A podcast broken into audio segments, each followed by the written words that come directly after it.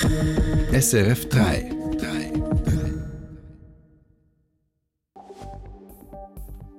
Schwedens NATO-Beitritt. Nach langem Hin und Her gibt nun auch Ungarn grünes Licht. Die israelische Armee im Fokus. Eine Untersuchung soll die Ereignisse rund um den 7. Oktober klären. Und Space Master an der ETH. Ab April können sich Studierende für einen Studiengang in Weltraumwissenschaften einschreiben. Das ist Info 3, heute mit Michelle Scherer. Es war ein langer und steiniger Weg. Im Frühling 2022 stellte Schweden ein NATO-Beitrittsgesuch. Nun, rund zwei Jahre später, hat mit Ungarn auch das letzte NATO-Mitglied diesem zugestimmt.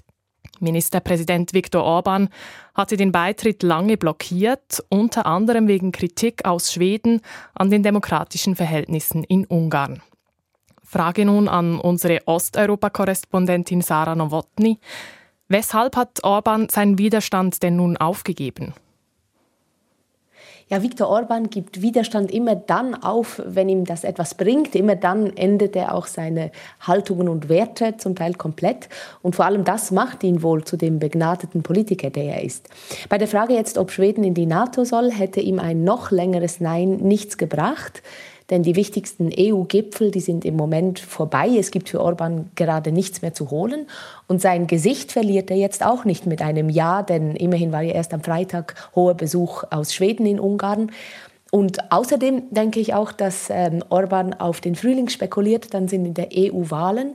Und dieses Jahr jetzt wird es ihm einfacher machen, sich den europäischen Konservativen anzuschließen, zu denen zum Beispiel auch die Partei der italienischen Regierungschefin gehört. Ungarn und Schweden haben sich am Freitag auf ein Verteidigungsabkommen verständigt, das eine vertiefte militärische Zusammenarbeit der beiden Länder vorsieht.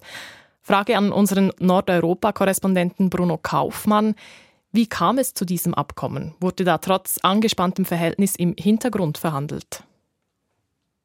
Nein, also viel äh, verhandelt werden musste nicht mehr, denn diese Zusammenarbeit äh, zur Luftverteidigung, die gibt es zwischen Schweden und Ungarn seit fast 20 Jahren. Seither fliegen äh, im ungarischen Luftraum schwedische Kampfjets des Typ JAS Gripen. Und was man jetzt einfach gemacht hat, ist, dass zu diesen 14 Kampfjets noch vier hinzukommen. Das war also sowohl für Ungarn wie auch für Schweden ein positives Zeichen, aber natürlich war es auch für Schweden jetzt eine Priorität, wirklich diese Ratifizierung durchzukommen, zu bekommen und nach 200 Jahren jetzt die Neutralität aufzugeben und NATO-Mitglied zu werden. Und wie geht es nun weiter für Schweden? Ja, Schweden hat ja äh, natürlich in den nächsten Tagen jetzt noch die letzten Formalitäten vor sich, bis dann in wenigen Tagen dieses offizielle Schreiben in Brüssel in der NATO-Zentrale übergeben wird und dann eben auch die schwedische Fahne, die Flagge außerhalb des NATO-Zentrale äh, gehisst wird als 32. Mitglied. Aber für Schweden steht natürlich auch eine militärische Integration in der NATO bevor. Mit der Luftwaffe und der Marine ist man da sehr gut aufgestellt und kann viel viel beitragen. Bei den Bodentruppen und auch der Infrastruktur an Land wird Schweden jetzt viel mehr investieren müssen, denn das hat man in den letzten Jahren stark vernachlässigt. Die Erläuterungen von Osteuropa-Korrespondentin Sarah Nowotny und Nordeuropa-Korrespondent Bruno Kaufmann. Und nun zu den Nachrichten mit Simon Richle. In Genf ist heute die Frühjahressitzung des UNO-Menschenrechtsrats gestartet. Im Mittelpunkt standen Kriege und Konflikte. Die Weltgemeinschaft müsse zusammenrücken, statt dem Hassraum zu geben. Das sagte UNO-Generalsekretär Antonio Guterres. Und auch der Schweizer Außenminister Ignazio Cassis war vor Ort. Er kritisierte in seiner Eröffnungsrede die Konflikte in der Welt und die Autokratien und er sagte, man müsse die negative Dynamik bei den Menschenrechten stoppen. In diesem Jahr stünden weltweit Dutzende Wahlen an und die UNO müsse helfen, dass diese fair und frei seien, so Gassis weiter. In der belgischen Hauptstadt Brüssel haben hunderte Bäuerinnen und Bauern gegen die Agrarpolitik der EU protestiert. Dies am Rande eines Treffens der Agrarministerinnen und Minister der EU-Länder. Rund 900 Traktoren blockierten im Brüsseler EU-Viertel die Straßen. Bei den Protesten kam es auch zu Gewalt. Bilder zeigen etwa, wie Bauern Reifen in Brand setzten und Gülle versprühten. Die Polizei setzte Wasserwerfer ein und stellte rund um die EU-Institutionen Straßensperren auf. In zahlreichen EU-Ländern gehen Bäuerinnen und Bauern seit längerem auf die Straßen. Sie protestieren unter anderem gegen Handelsabkommen und Umweltauflagen. Info 3 am 7. Oktober griff die Hamas Israel an, tötete über 1200 Menschen und entführte rund 250 in den Gazastreifen. Der terroristische Angriff führte schließlich zum Krieg im Gazastreifen. Wie konnte es überhaupt zu diesem Terrorangriff kommen? Und wo war die israelische Armee zu dieser Zeit? Diese Fragen treiben die israelische Öffentlichkeit bis heute um. Nun hat die israelische Armee eine Untersuchung gestartet, die diese Fragen klären soll. Ich habe vor der Sendung mit unserer Auslandredaktorin Susanne Brunner gesprochen und habe sie gefragt, was diese Untersuchung denn genau umfassen soll. Es sind mehrere Ereignisse in jenen Tagen, welche die Armee untersuchen will. Zum Beispiel, wo war die Armee am 7. Oktober und auch noch am nächsten Tag?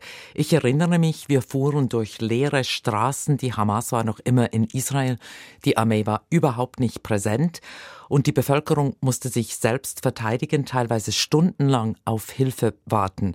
Es dauerte gar mehrere Tage, bis die Armee die Situation wieder unter Kontrolle hatte.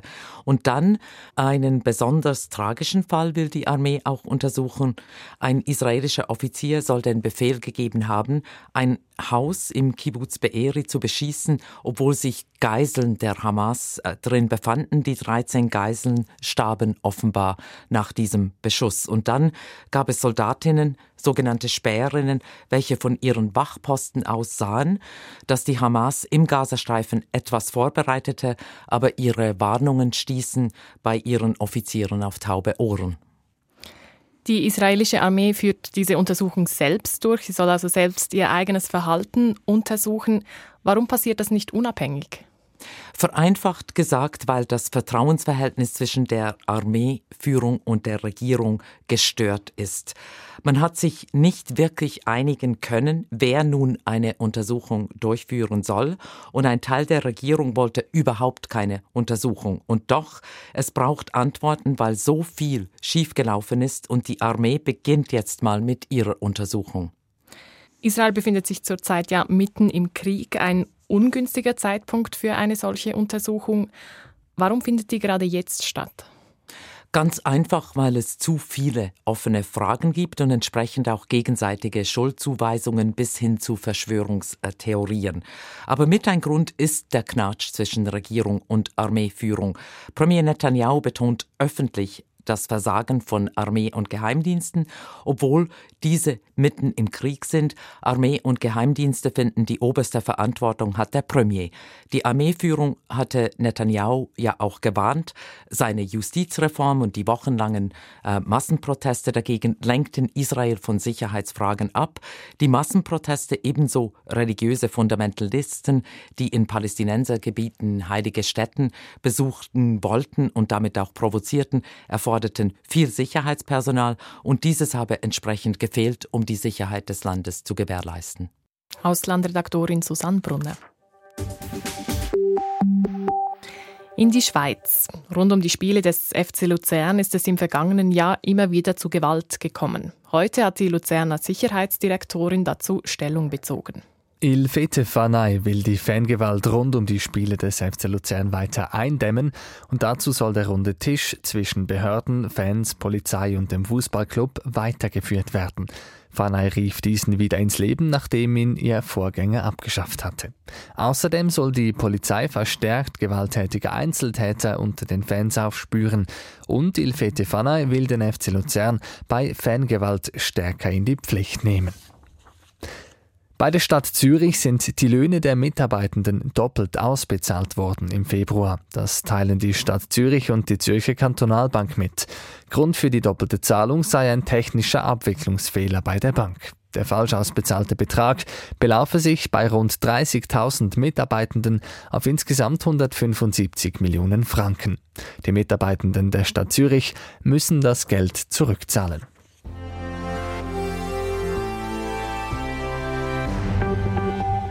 Die Schweiz ist nicht gerade als große Raumfahrtnation bekannt. Bislang schaffte es mit Claude Nicollier erst ein einziger Schweizer ins All. Das war in den 90er Jahren. Und doch zündet die Schweiz bald die nächste Stufe auf wissenschaftlichem Feld. Ab nächstem Herbst startet an der ETH Zürich ein neuer Studiengang in Space Systems. Hinter diesem steht Thomas Zurbuchen, der ehemalige Forschungschef der US-Raumfahrtbehörde NASA. Zürich-Korrespondent Dominik Steiner.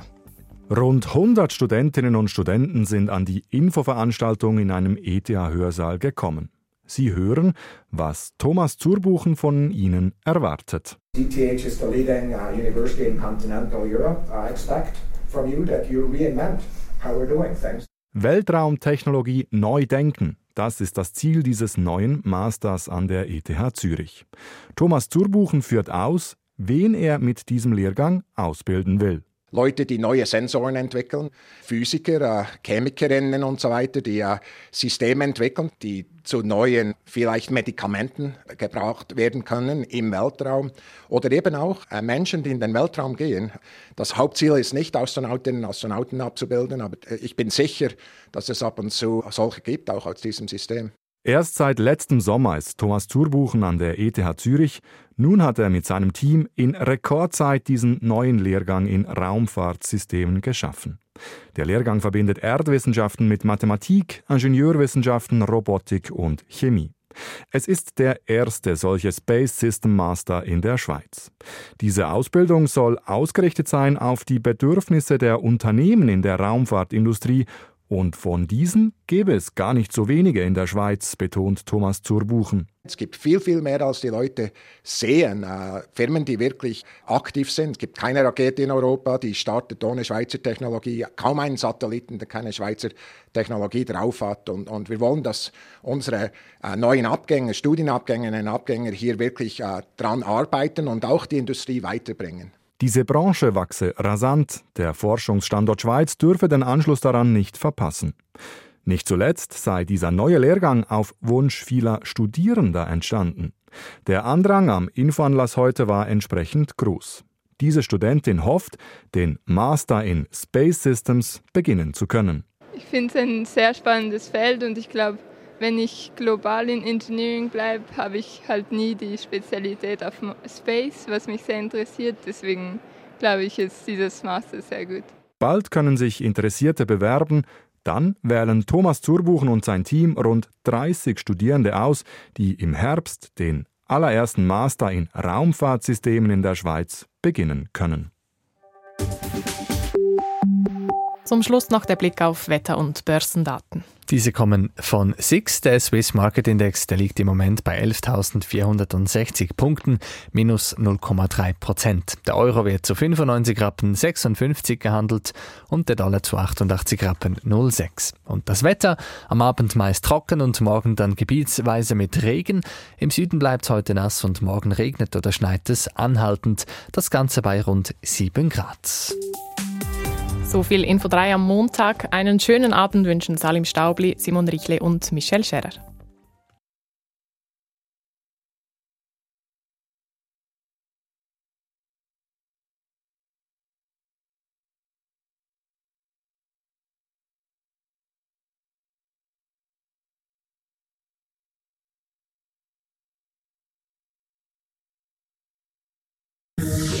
Eine Sendung von SRF3.